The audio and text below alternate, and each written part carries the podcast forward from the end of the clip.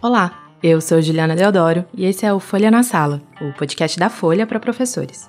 Na semana passada a gente estreou a nossa terceira temporada, na qual decidimos entrar de cabeça em um tema que é fundamental nesse momento, especialmente depois da pandemia: a desigualdade educacional no Brasil. Ao todo, teremos oito episódios que vão abordar esse assunto por diversos ângulos. Mas enquanto essa discussão acontece, a vida também continua, né? Em muitos estados e municípios, as escolas estão abrindo aos poucos e a gente também não queria ficar longe dessa conversa. Para resolver isso, decidimos procurar diferentes pessoas para que elas pudessem nos contar como está sendo a experiência de voltar para a sala de aula depois de tanto tempo. Como eles se sentiram, o que está funcionando, o que está dando errado. Esse espaço aqui é de diálogo e está aberto para quem quiser contar a sua experiência.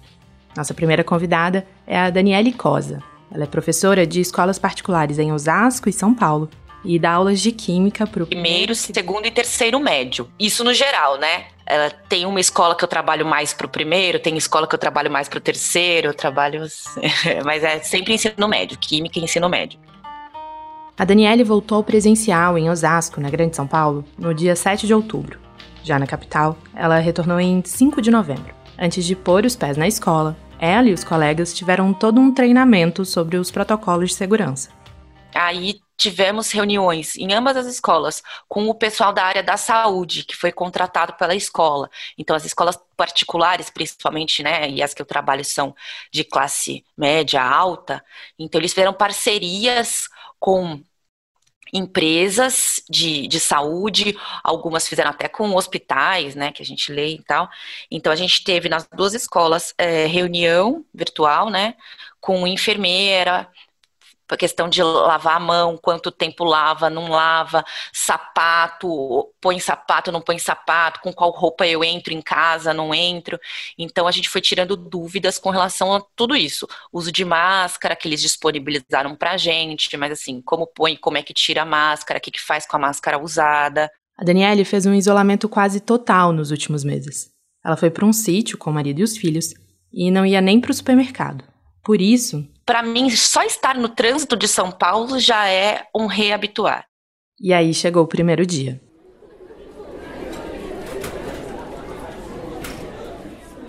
eu senti uma sensação assim, de quase pânico, porque é a, a, a, sala fechada, a máscara.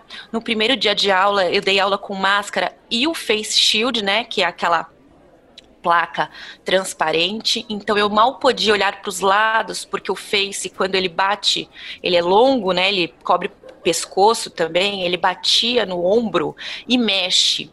E eu tava naquele pânico de não posso tocar na máscara e não posso tocar no Face, porque se você toca, você tem que higienizar a mão. E eu tava bem nessa de preciso né, me poupar aqui, poupar minha família, porque eu sou a única que saiu para trabalhar, né? Meu marido não saiu, meus filhos não saíram, então assim, eu, tipo, eu preciso voltar saudável para casa.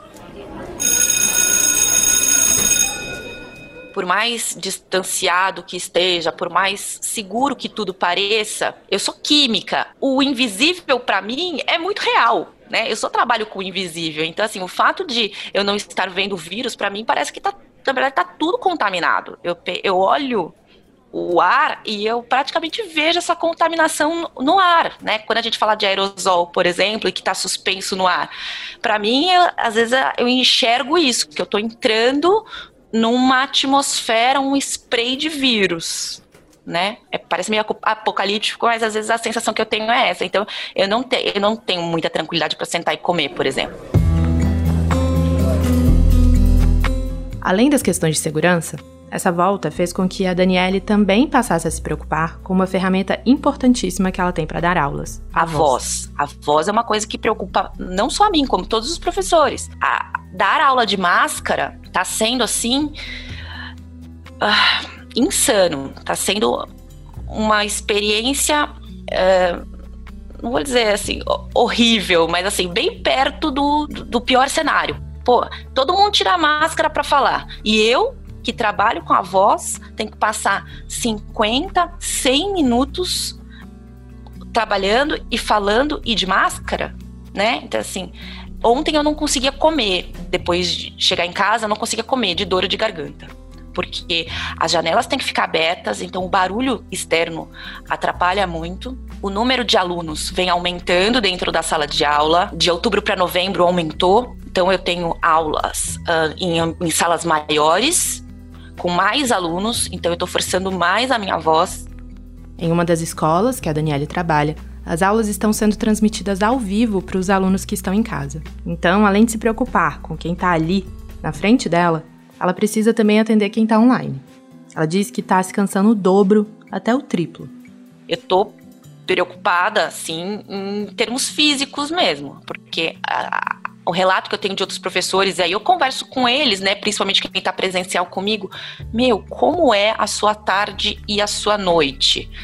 O pessoal fala, meu, eu canso muito mais do que quando eu estou dando aula no remoto. Então, para a gente que está trabalhando segunda, quarta e sexta, dias de segunda a quarta e sexta são muito piores que o de terça e quinta, por exemplo, que a gente está remoto. Dia que a gente tem que ir para a escola, nossa, a tarde e a noite praticamente não existem.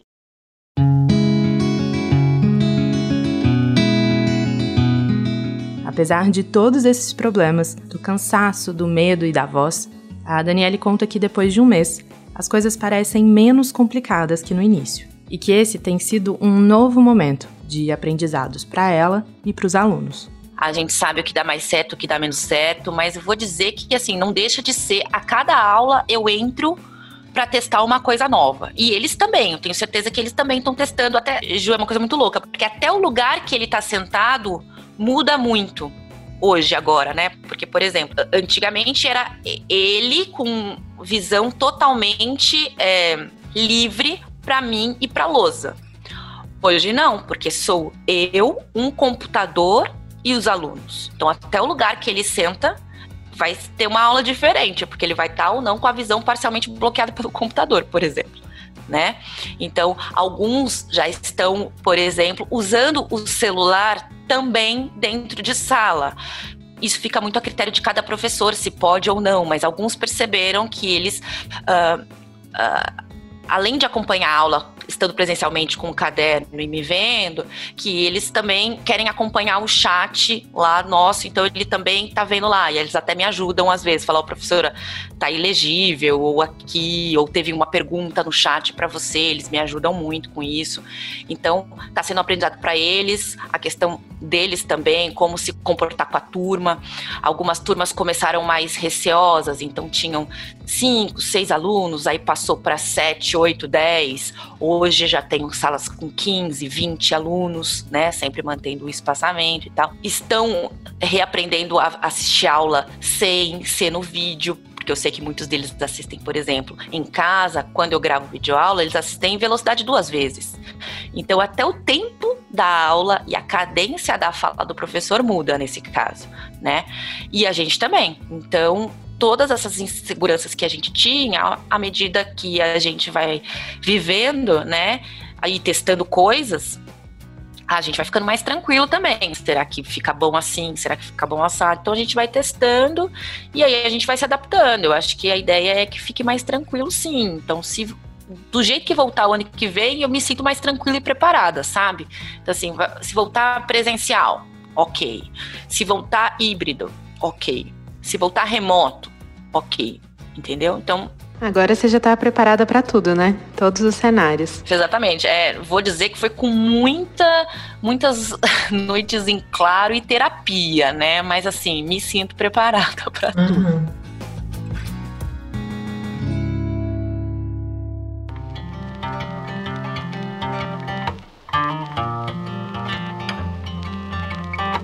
Esse foi o Folha na Sala, o podcast da Folha para professores, em parceria com a Itaú Social. Na semana que vem, a gente continua discutindo a desigualdade e vamos voltar ao passado para entender se a história da escola pública é de inclusão ou exclusão. Se você também quer contar como está sendo a sua volta à sala de aula, escreve para a gente. Nosso e-mail é educação.online@grupofolha.com.br. E também estamos no Twitter, como arroba Folha na Sala. Esse episódio teve edição de som de Stefano Macarini a coordenação do podcast é de Fábio Takahashi e Magê Flores. Até mais!